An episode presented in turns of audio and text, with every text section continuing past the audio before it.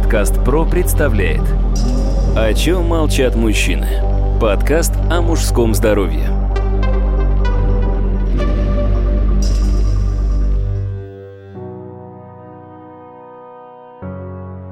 Здравствуйте, дорогие друзья! У микрофона Сергей Чубатков. Мы долго думали, с какой темы начать наши подкасты о мужском здоровье. И в конце концов пришли к выводу, что вопросы эректильной дисфункции и импотенции достаточно важны для каждого мужчины, вне зависимости от того, имеет он проблемы в этой области на данный момент или нет. Не застрахован от них абсолютно никто. По крайней мере, так говорит нам статистика, в соответствии с которой сегодня в России почти 49% мужчин в возрасте от 20 до 77 лет имеют нарушение эрекции разной степени тяжести. Причем 7% страдают в самой тяжелой форме, а это, заметьте, сотни тысяч человек. Как показывает практика, испытывать проблемы в сексе в разной степени могут и допризывники, и мужчины, перешагнувшие пенсионный рубеж. Происходит это в результате самых разных причин. Злоупотребление спиртным и табаком, постоянный стресс или депрессия, малоподвижный образ жизни и тому подобные факторы. При этом самое обидное заключается в том, что в подавляющем большинстве случаев с потерей эрекции можно эффективно бороться и полностью восстановить ее. Безнадежных импотентов не так много. Однако многие наши мужчины, столкнувшиеся с ослаблением мужской силы, обычно боятся признаться в этом не только врачам или друзьям, но даже самим себе. Поэтому мы решили начать открытый и, самое главное, квалифицированный разговор на эту непростую тему. Начнем мы с того, что любая негласно табуированная проблема порождает вокруг себя множество мифов. Не является исключением здесь и нарушение эрекции. Подтвердить или опровергнуть наиболее распространенные стереотипы в этой области сегодня я попрошу моего собеседника, доктора медицинских наук, руководителя Центра урологии и андрологии, профессора кафедры урологии и андрологии Медико-биологического университета инноваций и непрерывного образования Павла Сергеевича Кызласова. Павел Сергеевич, здравствуйте. Здравствуйте. Бытует убеждение, что проблемы с эрекцией в основном удел пожилых мужчин. Это действительно так?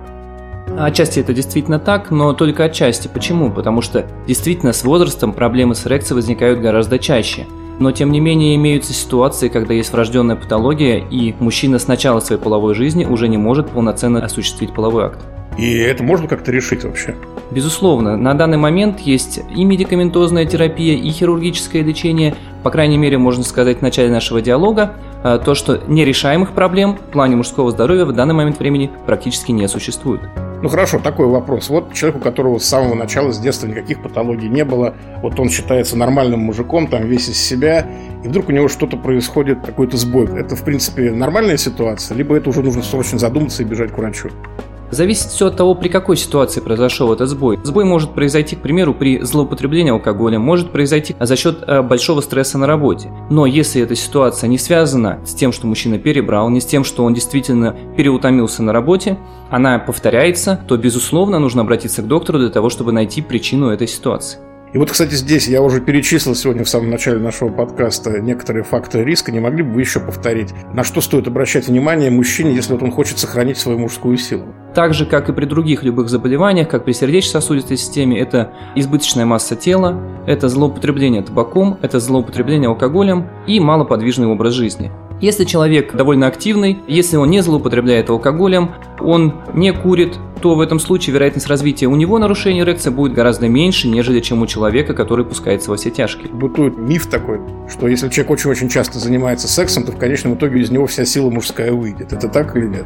Нет, вот это полный миф, и здесь все-таки наоборот. Чем больше мужчина занимается сексом, тем больше вероятность, что он дольше проживет свою половую жизнь, потому как половой орган, как и другие органы нашего организма, они требуют постоянной работы, а работает орган непосредственно в момент половой близости. Мы уже говорили, что особо не важно, какого возраста мужчина, но многие говорят, после 40 лет в большом сексе делать нечего. По крайней мере, я не раз слышал. Как к этому относитесь? Я думаю, что это говорят те, у кого нет возможности вести, так сказать, большой секс. Но, тем не менее, на самом деле, если так разбираться, то как раз-таки после 40, 40 плюс, 50 плюс даже, да, это та возможность, когда мужчина уже состоялся, так скажем, как профессионал, как индивидуум, и у него есть возможность уделять а, время больше для себя, для того, чтобы себя радовать, да, он уже не должен как загнанный волк постоянно работать, и как раз-таки в это время ему и нужно, если он уже не пришел в большой сексуальный спорт, то как минимум начинать. Что вы скажете по поводу молодой любовницы или возраст не имеет значения здесь, партнера полового? Здесь вопрос такой немножечко компрометирующий. Почему? Потому что, с одной стороны, безусловно, чем моложе женщина, тем она более желанна. С другой стороны, опять же, и среди молодых женщин встречаются фригидные. Всегда, когда мы говорим о сексуальных отношениях, это отношения либо индивидуума и как некого альфа-самца, да, либо это регулярная половая жизнь с конкретным партнером. И тогда, конечно, женщина и тоже 40 плюс может дать фору довольно-таки молодой. Подкаст «Про» представляет «О чем молчат мужчины?» Подкаст о мужском здоровье.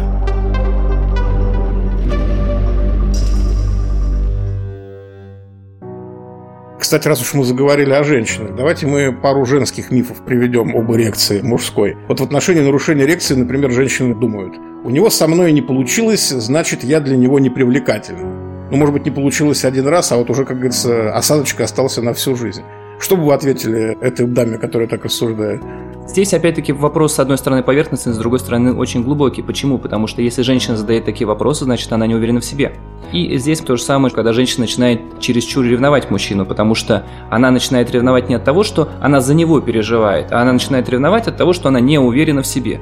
Если женщина понимает, что мужчина захотел с ней заниматься сексом, то она как минимум ему уже привлекательна. Если вдруг по какой-то причине у нее не получилось, это уже требует как раз таки изучения, почему это не получилось. Если это не получилось первый раз, как раз это может быть не получилось, потому что она настолько была им желаема, что он переволновался. Если же это не получилось раз, два, три, то тогда, конечно, нужно уже задуматься. И здесь сразу возникает вопрос, второй женский миф. Раз мужчина перед сексом со мной принял какую-то таблетку, значит, я его просто так не возбуждаю.